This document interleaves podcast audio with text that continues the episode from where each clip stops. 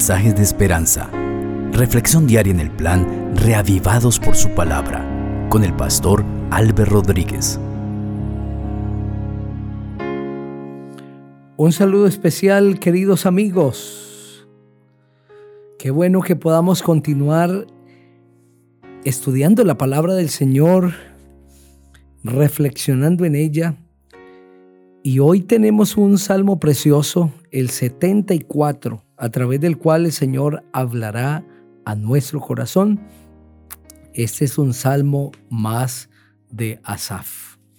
Vamos a orar pediremos la bendición de nuestro Padre Celestial. Nuestro querido Dios, gracias te damos por regalarnos la vida. Estamos listos para hacer la lectura de la palabra y necesitamos a nuestro Dios, el Espíritu Santo. Señor, toma nuestra vida, toma el corazón, ayúdanos a entender el mensaje, de tal manera, Padre, que podamos ser transformados por el poder de la verdad. Te pedimos también, Padre, que nos des concentración. Ayúdanos a estar reflexionando, evaluando, estar meditando en la medida que tu palabra sea expuesta. En el nombre del Señor Jesucristo. Amén. El Salmo 74 dice así. Dios nuestro, ¿por qué nos has desechado para siempre? ¿Por qué te has enojado contra las ovejas de tu prado? Acuérdate de tu congregación, la que adquiriste desde tiempos antiguos, la que rescataste para hacer de ella tu propio pueblo. Acuérdate del monte Sión, donde has habitado. Ven a ver estas ruinas interminables Mira cuánto daño ha hecho el enemigo en tu santuario. En medio de tus asambleas tus enemigos vociferan. Han izado sus banderas en señal de victoria. Levantan sus hachas y hacen destrozos como leñadores en medio de un tupido bosque. Todos los tallos en madera los han hecho pedazos con sus hachas y martillos le han prendido fuego a tu santuario, han profanado y derribado el tabernáculo a tu nombre. Se dijeron, destruyamos todo de una vez, y quemaron todas las sinagogas de Dios en la tierra. Ya no vemos nuestras banderas, ya no hay profetas entre nosotros, ni nadie que nos diga cuánto más tenemos que aguantar. Dios nuestro, ¿Hasta cuándo nos enfrentará el enemigo? ¿Hasta cuándo el enemigo ofenderá tu nombre? ¿Por qué te quedas cruzado de brazos? ¿Por qué escondes en el pecho tu diestra? Dios mío, tú eres mi rey desde los tiempos antiguos. Tú eres quien salva en medio de la tierra. Con tu poder partiste el mar en dos y en las aguas rompiste las cabezas de los monstruos, aplastaste las cabezas del leviatán y lo diste por comida a los habitantes del desierto. Abriste los manantiales y los ríos y dejaste secos torrentes impetuosos. Tuyo es el día, tuya es también la noche, pues tú estableciste el sol y la luna. Tú estableciste todos los límites de la tierra y formaste el verano y el invierno. Recuerda, Señor, que el enemigo te ha ofendido y que un pueblo insensato ha blasfemado tu nombre. No entregues a las fieras la vida de tus tórtolas. No olvides para siempre a tu pueblo afligido. Acuérdate del pacto que hiciste con nosotros, pues la tierra está llena de oscuridad y violencia. No permitas que los afligidos sean avergonzados.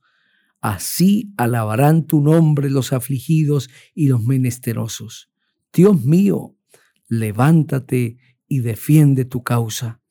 Recuerda que los necios te ofenden cada día no te olvides de los gritos de tus enemigos, cuyo alboroto a todas horas va en aumento. Amén. ¿Qué salmo este? Este salmo seguramente fue escrito, fue compuesto después de que Nabucodonosor tomó la ciudad de Jerusalén. Pues a través de él nosotros vemos una descripción vívida de la desgracia de los judíos y de la destrucción del templo. Es destacado en este salmo la destrucción del templo. Tristemente el pueblo judío había pecado delante del Señor y Dios había enviado un profeta, otro y otro, para llamar a su pueblo al arrepentimiento, pero éste no había aceptado el llamado del Señor. Por lo tanto, Dios retiró su protección porque el pueblo le había despreciado y despreciado y el Señor retiró su protección y vinieron los enemigos, el poderoso Nabucodonosor, y llevó parte del pueblo cautivo, destruyó el templo, se llevó los utensilios y dejó a la nación en ruinas. El salmista describe la situación triste, lamentable que el pueblo ha estado enfrentando, pero también se aferra a las promesas de Dios, se aferra a la historia, cómo Dios ha hecho grandes cosas para liberar a su pueblo y cita esos momentos gloriosos de milagros, de manifestaciones divinas en favor de su pueblo para pedirle al Señor que una vez más libere a su pueblo. El verso 12 Dice, pero Dios es mi rey desde tiempo antiguo, el que obra salvación en medio de la tierra. Dividiste el mar con tu poder. Quebraste en las aguas cabezas de monstruos. El salmista está recordando lo que describe Éxodo capítulo 14, versículos 1 al 30. Ese momento cuando Dios milagrosamente abrió las aguas del mar rojo y el pueblo de Israel pasó en seco a través del mar y cómo la volvió a cerrar y los egipcios fueron destruidos en el mismo mar en el que los israelitas fueron salvos, los egipcios fueron destruidos. Es decir, el mismo plan que salva a algunos condena a otros. Queridos amigos, debemos acogernos a los planes de Dios, no sea que como los egipcios seamos condenados. Luego describe el salmista, aplastaste las cabezas del leviatán y lo dice por comida a los habitantes del desierto. En otras palabras, lo que el salmista está diciendo es, entregaste poderosos al pueblo de Israel y ellos lo destruyeron como a comida. Abriste la fuente y el río. Esto está descrito en Éxodo el capítulo 17. Secaste ríos impetuosos como describe Josué el capítulo 3. Tuyo es el día, tuya también es la noche. Tú estableciste el sol y la luna, como está descrito en Génesis el capítulo 1, versículo 14 al 18, y fijaste todos los términos de la tierra. Génesis 1, el versículo 11. El verano y el invierno, tú lo formaste. Génesis 14. ¿Saben qué es lo que el salmista está citando? El poder de Dios.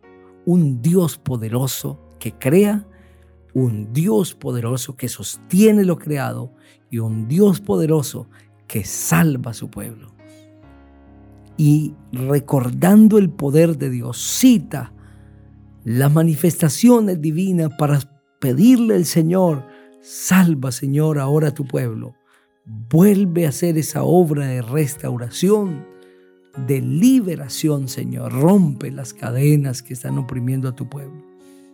Queridos amigos, nosotros también debemos recordar la historia, cómo Dios se ha manifestado, cómo su poder ha obrado, cómo Dios ha creado el mundo, lo sostiene y nos ha redimido para siempre. Si estás pasando por momentos de angustia, aférrate al Señor y a sus promesas.